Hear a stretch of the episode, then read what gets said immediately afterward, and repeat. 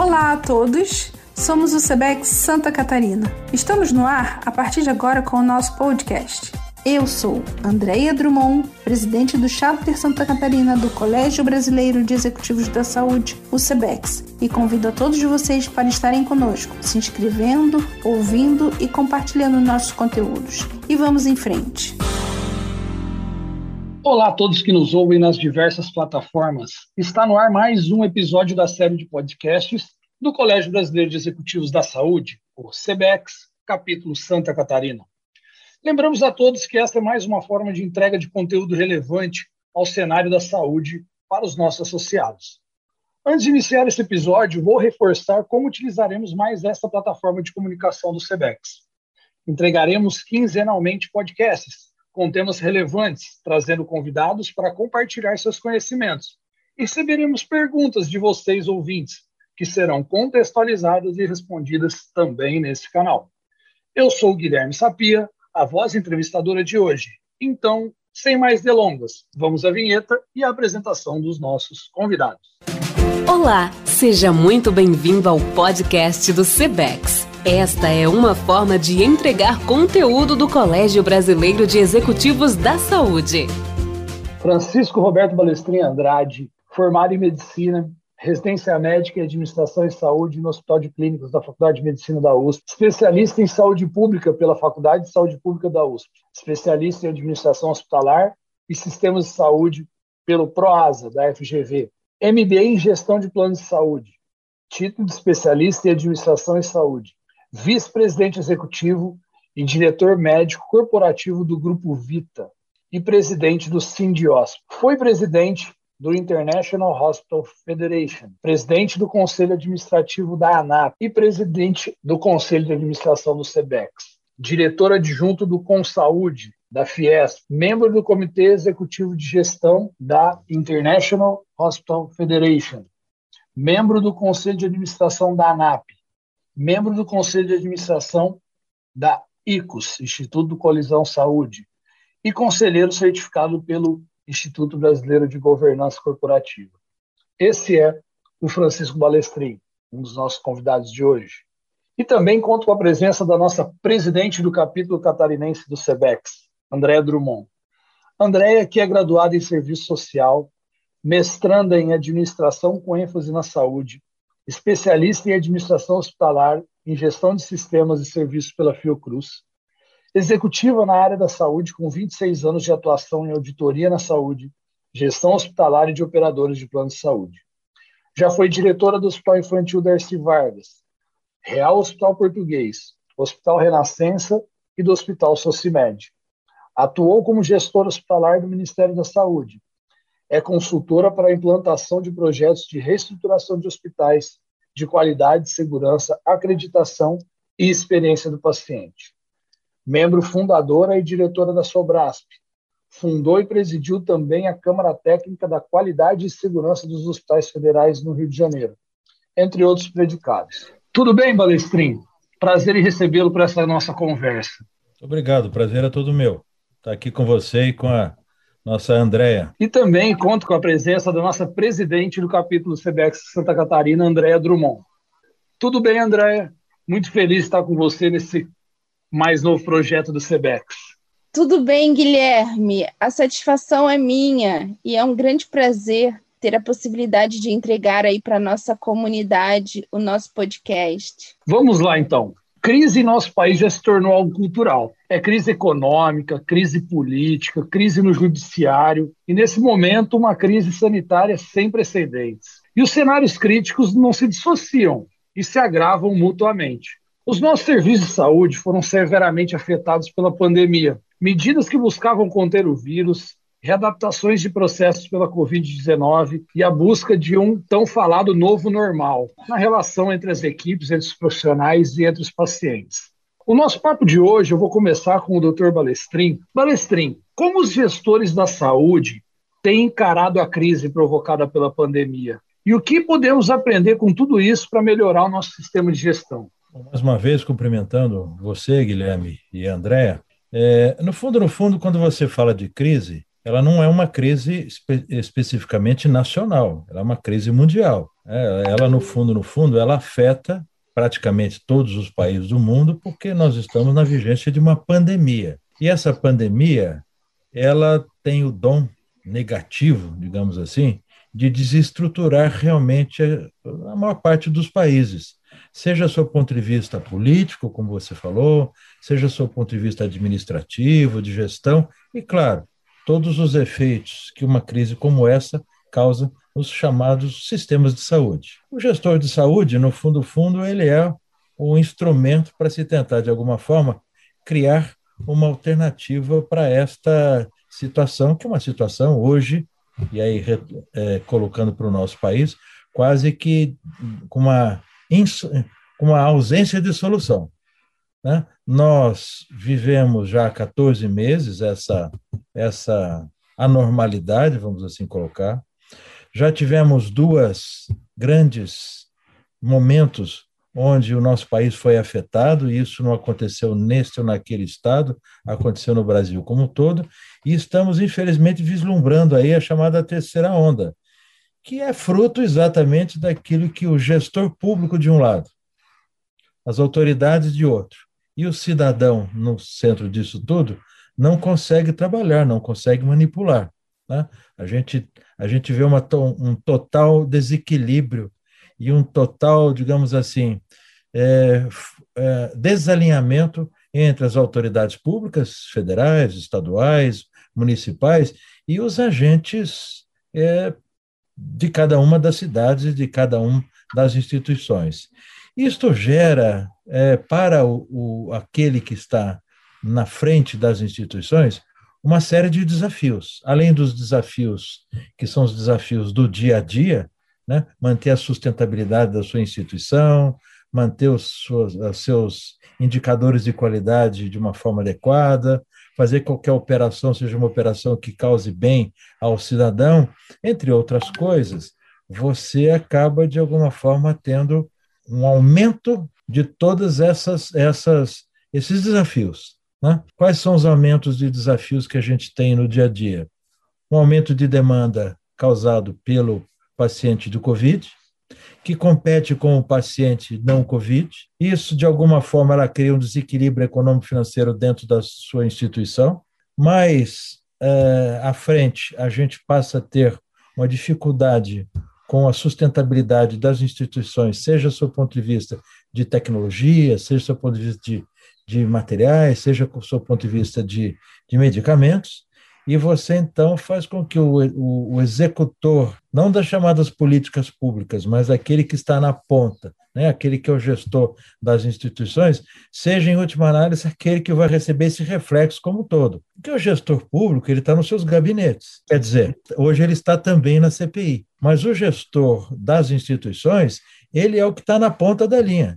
Ele é o que sofre a pressão, ele é o que, ele é o que tem que buscar alternativas de equilíbrio econômico-financeiro, ele é que tem que buscar todas as alternativas de, de manter as instituições com seus recursos humanos adequados, com, as suas, com a sua estrutura de atendimento de alguma forma equilibrada e principalmente manter os seus hospitais ou as suas instituições com os insumos e a tecnologia que seja necessária. Então, é um desafio muito grande, é um desafio que eu diria para você que traz para o gestor de saúde no nosso país uma, uma situação onde ele tem testado a sua resiliência, a sua competência, a sua capacidade de resolver e a sua criatividade nesse instante.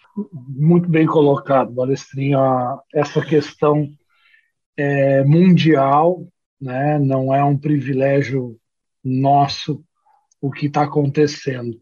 Então, Andréia, vamos lá, prazer tê-la aqui conosco também.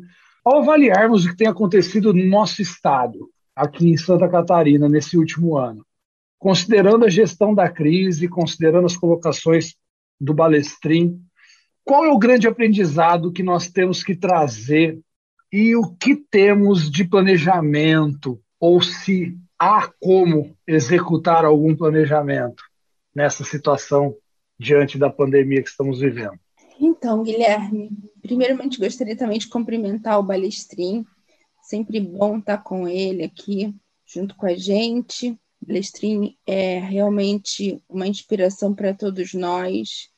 E diante de tudo isso que ele já colocou, né, do quanto que a gente teve que aprender e se reinventar, e do quanto que a gente também, né, enquanto serviços de saúde, vem se sentindo aí meio que remando contra toda uma maré, né, governamental, é, enfim, em, em relação a toda essa crise que a gente vem enfrentando mundial, né? Como você mesmo disse, não é só um problema é, brasileiro, mas sim um problema mundial.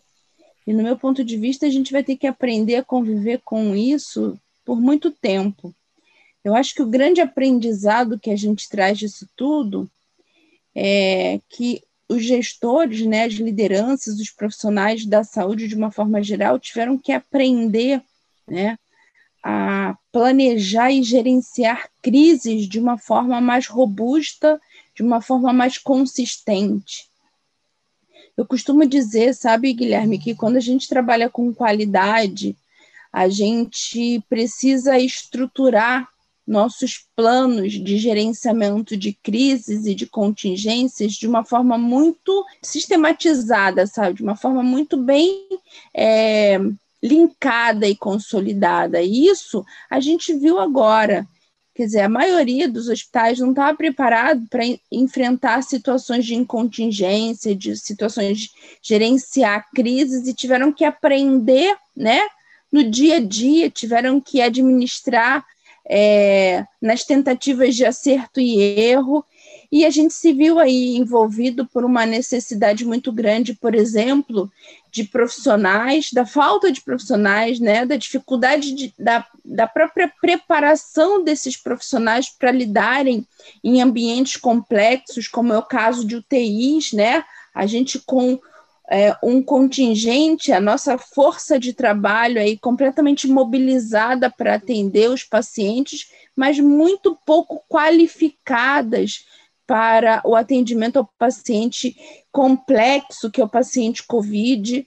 Então, a primeira das situações que a gente viveu foi em relação a treinamento de, de, de profissionais. Uma outra questão é em relação à capacidade instalada mesmo, né, dos, dos, é, dos hospitais e dos, dos serviços de saúde de uma forma geral, tendo que é, ampliar é, leitos, tendo que desenvolver né, processos para aquisições, tendo que planejar, tendo que buscar. Muitos foram buscar financiamento para poderem enfrentar esse momento que vem persistindo, né? Então eu me recordo bem em 2020, lá no início, quando a gente estava estruturando, né, aumentando nossa capacidade, aumentando nosso número de leitos de UTI, é, estruturando para poder é, receber pacientes em emergência, então pacientes novos fluxos, fluxos diferenciados para os diversos tipos de paciente, de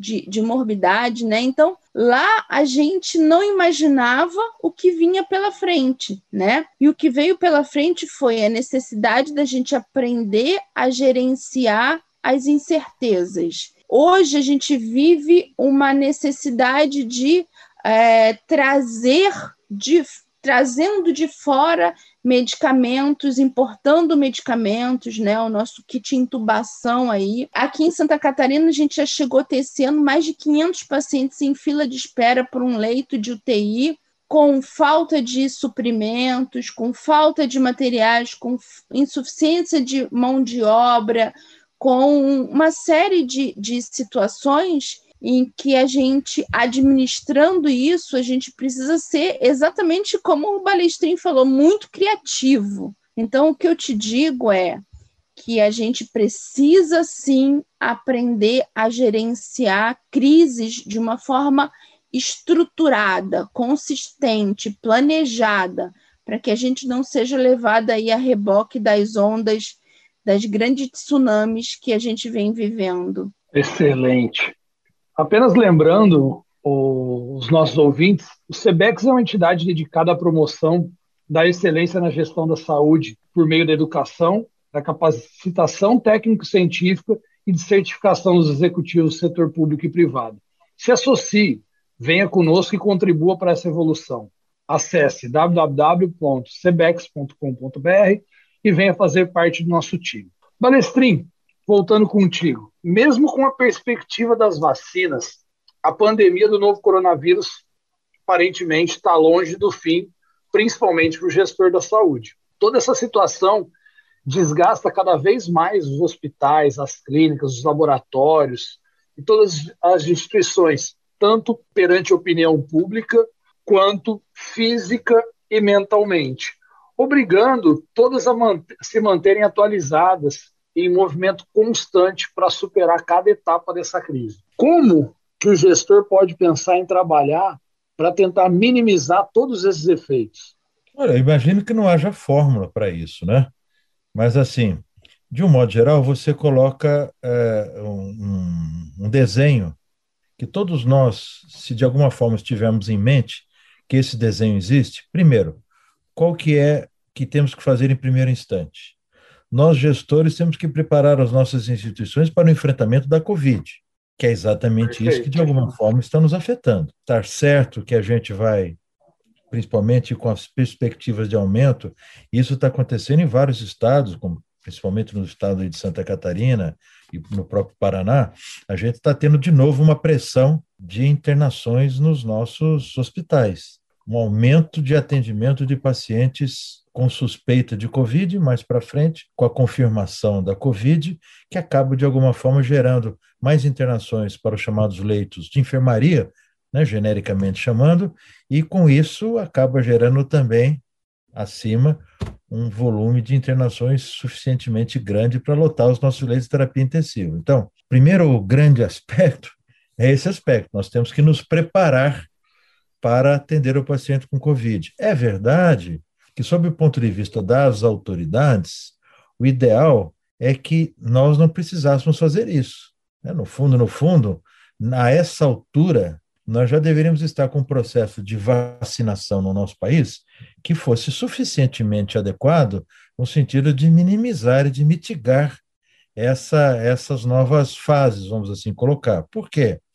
Porque já é claro que quanto mais pessoas você tem vacinadas com a primeira e com a segunda dose, mas pelo menos com a primeira dose, você já consegue, de alguma forma, diminuir em muito a incidência de casos se a incidência houver, que pelo menos os casos sejam menos graves, e que se eles acontecerem, que eles sejam é, sem efeitos letais. Então, isso é algo que o mundo inteiro já sabe e que nós brasileiros, embora saibamos também, ainda estamos aí ao gosto né, desta, desta, vamos chamar assim, desta temperatura e dessa velocidade de vacinação que todos nós, infelizmente, temos que nos envergonhar. O país tem uma chance, né, uma condição é, física de vacinar em torno de 2 milhões de pessoas por dia.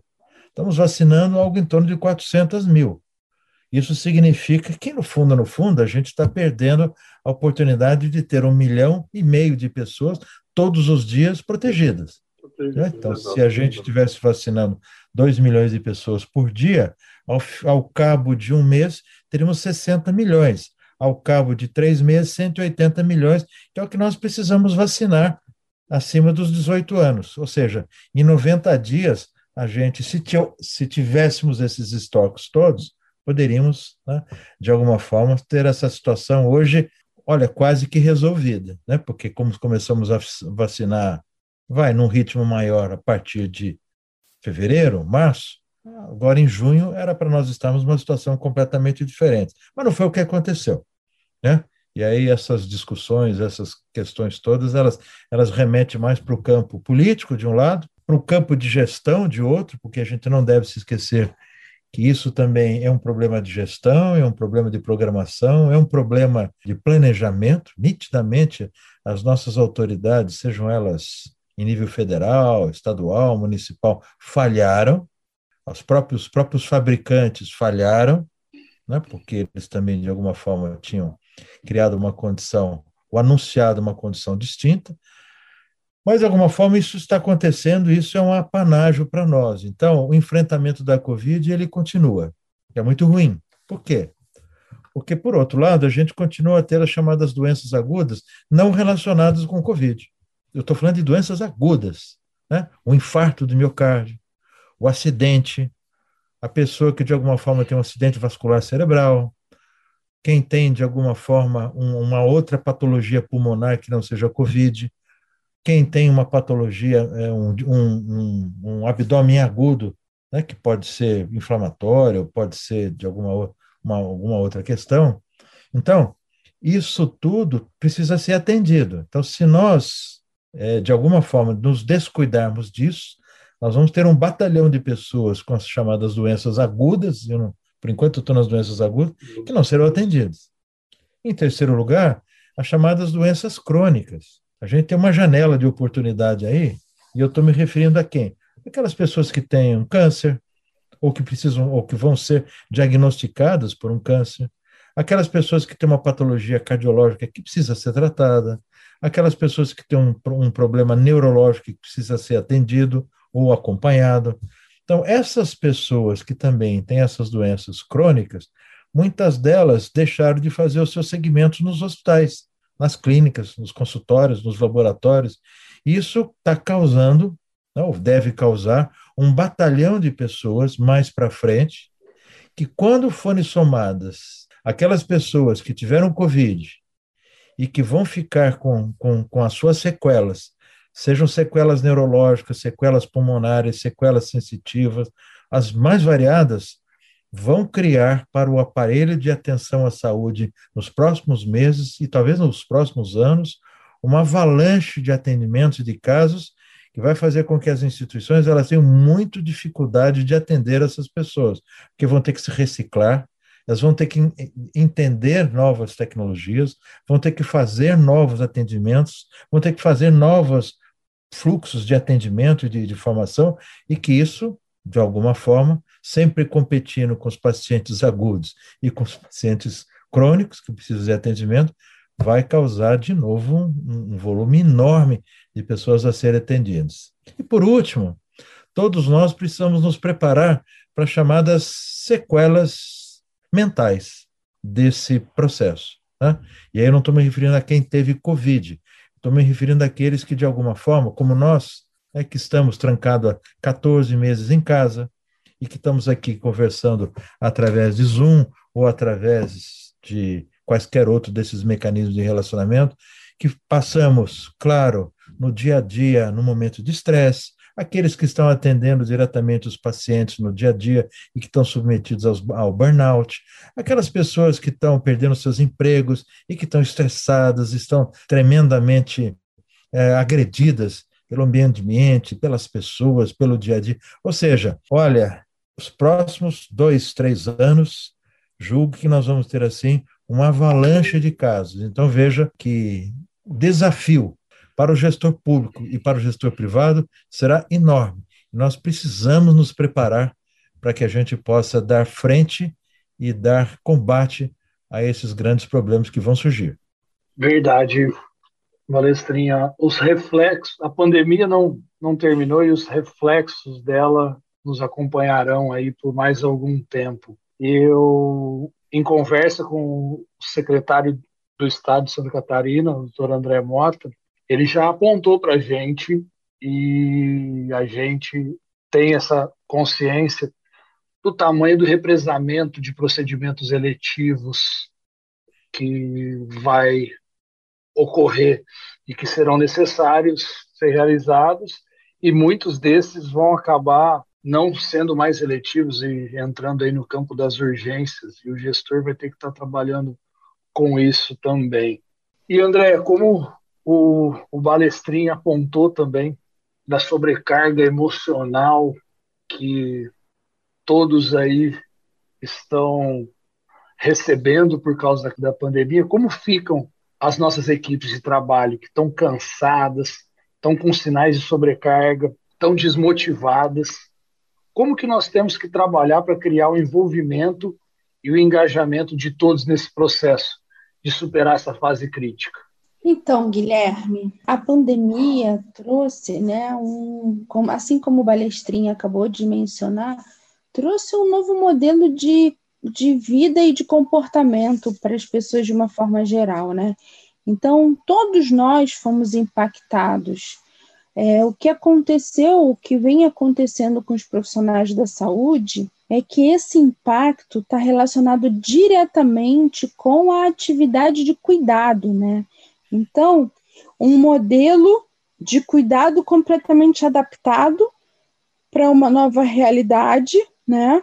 Assim como a gente é, já tinha mencionado, por exemplo, em relação ao próprio preparo dos profissionais para lidarem né, com o paciente COVID e também com as incertezas. Eu vou dizer para você que no início da pandemia, os nossos profissionais, eles tinham até medo né, de atenderem os pacientes, tinham medo de se contaminar, alguns se afastaram, eles se é, colocaram como incapacitados muitas das vezes para atender aquele tipo de paciente porque não dominavam técnicas.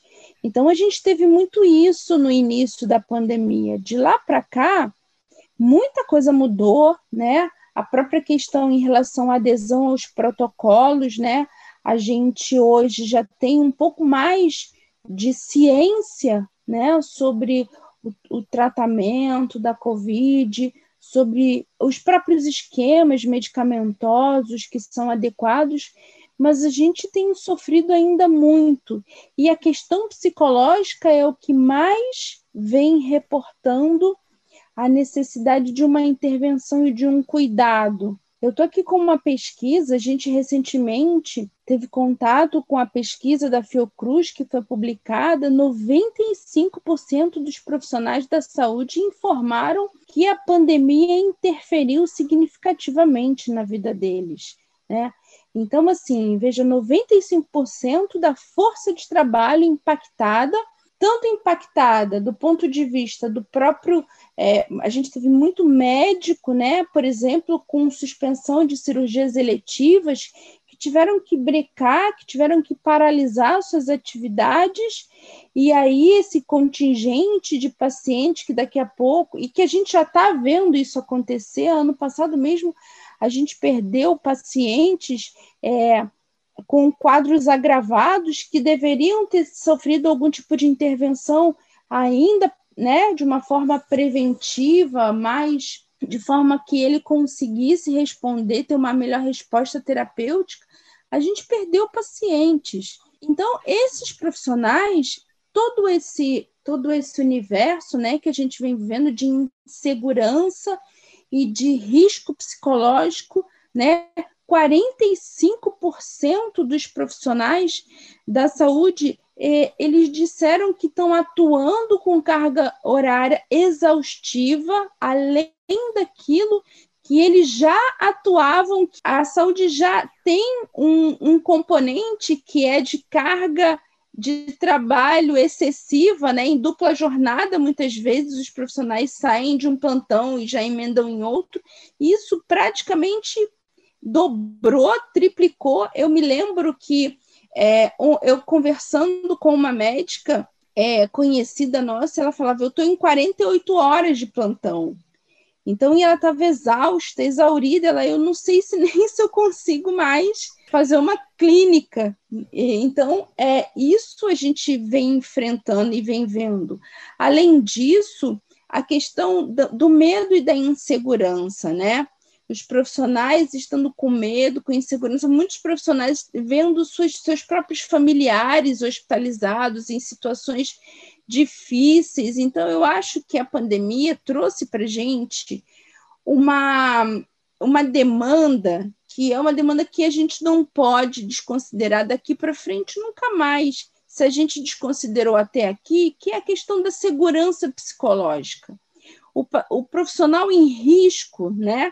Em risco psicológico, ele também é um fator de risco para o próprio sistema. Por quê? Porque isso pode acarretar em maior índice de erros, né, de falhas, é, em eventos adversos, enfim, numa série de situações que a gente precisa gerenciar.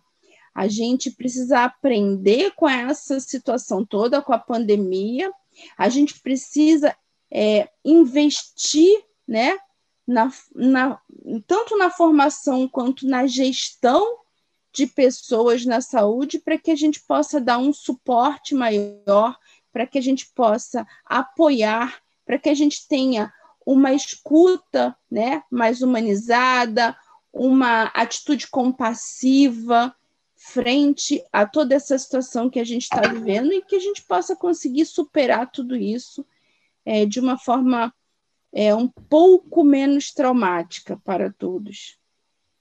Excelente. É, retomar o cuidado de com quem cuida, né? Bom, aproveito para reforçar que o SEBEX, capítulo de Santa Catarina, é, possui dezenas de associados que formam um seleto grupo de executivos, alicerçados nos valores do SEBEX nacional, integridade, transparência, liderança e inovação. Não fique fora, estamos te esperando. Infelizmente, vamos chegando ao fim desse episódio. Eu só tenho a agradecer muito a participação dos nossos convidados.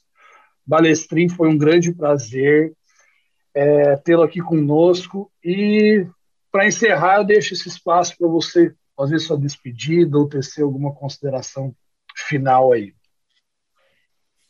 Bom, é claro, é, tem, eu quero agradecer, né, Andréa, sua, sua gentileza, sua presteza, sua objetividade. A Andréa é uma excelente presidente de capítulo. Né? Ela, de alguma forma, ela, ela cria uma série de condições que fazem com que o associado do SEBEX, que é o Colégio Brasileiro de Executivos da Saúde, aí do capítulo de Santa Catarina, ele esteja sempre, de alguma forma, tratado, né? ele seja sempre acolhido de forma que, como ações como essa que a gente está vendo aqui, Guilherme, agora, elas, elas fazem um cardápio de ações e de atividades que são importantes, principalmente para, os três sustentações, eu diria assim, do SEBEX. Né? A primeira coisa que nós, de alguma maneira, nós já somos praticamente, nós somos mais de mil associados no Brasil como todo, então a gente, em primeiro lugar, o que a gente quer que a gente tenha assim um conteúdo de visão de saúde muito semelhante uns dos outros. Não, claro, não precisa ser igual, porque nem todas as pessoas pensam igual, mas a gente não pode, de alguma forma, nós que temos compromissos de gestores, compromissos de estar levando a nossa saúde para frente, não podemos ter uma visão muito dispar né, do setor de saúde, né, como a gente hoje vê, por exemplo, em nível federal, em nível estadual, onde um quer ir para um caminho, o outro quer ir para outro caminho. Isso, isso é absolutamente deletério para o sistema de saúde. Então, nós, do SEBEX, a gente trabalha muito nessa perspectiva, onde a gente tem um alinhamento institucional de conteúdo, de conhecimento e de gestão entre nós. Segundo lugar, é, e é claro que nós temos isso aí um pouco prejudicados nesse momento de pandemia, onde a gente não pode se, se ver, não pode participar de eventos, não pode se encontrar. Né? O nosso congresso, que é o CONEX, a gente não fez o ano passado, vamos tentar fazer esse ano, uma série de outros encontros, que todas as vezes que a gente, é, a gente marca esses encontros, né, André? O, o tal de vírus, ele, ele, ele, ele, ele volta, né, e a gente acaba tendo que cancelar os nossos encontros, mas é assim mesmo. Mas a questão dos encontros, do relacionamento, do networking é fundamental. Então, quando você tem um networking de pessoas semelhantes a você, quando você tem também visões muito semelhantes de, não de mundo, mas de gestão, de organização, de forma de ver o sistema, você acaba sendo empoderado. Então, eu sempre digo que algum dia nós vamos ter algum dos nossos colegas do SEBEX que poderão ser secretários de saúde, poderão ser ministros da saúde, a gente, a gente espera, e a gente espera, inclusive, que sejam ministros da saúde que possam, de alguma forma, ter uma visão mais clara do nosso país e que não participem né, de eventos de aglomeração principalmente quando nós estamos numa fase como essa. Então, é, eu os convido todos que de alguma forma estão nos ouvindo, mas que queiram se agregar ao CEBEX, vão ser muito bem-vindos aqueles que estão nos ouvindo nacionalmente e principalmente os nossos colegas aí de Santa Catarina serão muito bem-vindos sob a batuta e a gestão aí da Andréia. Muito obrigado. Nós que agradecemos, com certeza.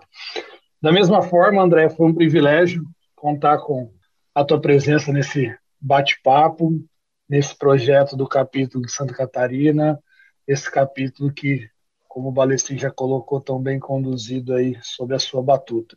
Fique à vontade também para tecer suas considerações. Eu que agradeço, Guilherme, agradeço muito a gentileza, as palavras gentis do Balestrin, agradeço muito o teu empenho, né? Você é o nosso líder aí, regional, sempre muito atuante. Eu costumo dizer que assim, o SEBEC Santa Catarina tem a grata felicidade, né? A felicidade de ter liderança, de termos lideranças bastante engajadas, nossos líderes assim atuantes no convívio, né, é, da, com a nossa entidade, é, fazendo as coisas acontecerem. E, e eu sou apaixonada por esse trabalho. O SEBEX tem um compromisso, né, um compromisso com as lideranças de possibilitar que cada vez mais a gente possa se desenvolver desenvolver num ambiente de troca, num ambiente de, de aprendizagem, sabe? De muita, muito, muito rico, com muita riqueza de conteúdo, de propostas, de discussões. E é claro que a gente vem se sentindo é, né, até um pouco aquém por conta dessa pandemia, mas é, estamos trabalhando para conseguir entregar, para gerar valor para os nossos associados, para os nossos líderes com discussões importantes. E essa discussão, né, é, Guilherme, de como que a gente faz o enfrentamento de crises, né, de contingências, ela é muito importante, ela não pode se esgotar, ela tem que ser diuturnamente, né, retomada até que a gente consiga entender que o novo normal é esse. A gente vai conviver muitos e muitos anos, muito tempo ainda, com uma variedade de vírus, com a necessidade de nos, de nos readequarmos. A gente viu isso acontecendo e vai continuar né, tendo que se adaptar aos novos tempos. Eu queria aproveitar e dizer para vocês que nessa última fala, em relação à segurança psicológica, né? Há pouco mais, há pouco menos de uns dois meses, a gente acabou criando um projeto que é o projeto Cuidando dos Heróis, a partir da demanda de profissionais da saúde. Então, a gente tem hoje um projeto, o SEBEC Santa Catarina apoia esse projeto. Vocês podem é, participar do projeto e se voluntariar para atendimento aos profissionais da saúde através do site www.cuidandodoseróis.com.br. É um projeto de voluntariado de ajuda aos profissionais da saúde e dizer também que nós juntos somos mais fortes. Então, se a gente se unir cada vez mais, né, como associados, como líderes, num propósito de avançarmos conjuntamente para o enfrentamento de toda essa situação que a gente está vivendo, a gente vai ter mais êxito, a despeito de muitas outras situações que a gente vem vivendo no país, mas a gente vai ter muito mais êxito. Então, eu queria agradecer muito, parabenizá-los por mais um episódio e dizer que o SEBEC Santa Catarina tem o prazer e a honra de contar com nossos líderes e convidar todos os líderes do Estado para estarem conosco. Muito obrigada. Que bom. Bom, pessoal, esse foi mais um episódio do Papo de Líder, a série de podcasts do SEBEX, capítulo de Santa Catarina. Interaja conosco. Foi um prazer e um privilégio estar com vocês. Venham conosco para o SEBEX. Se associem, façam parte dessa evolução. Até breve e até um próximo episódio. E este foi o podcast do Sebex Santa Catarina. Agradecemos por vocês terem estado conosco até aqui. Interajam em nossas redes sociais e se associem ao Sebex. Agradecemos aos nossos apoiadores, patrocinadores e especialmente aos nossos associados. E até o próximo podcast.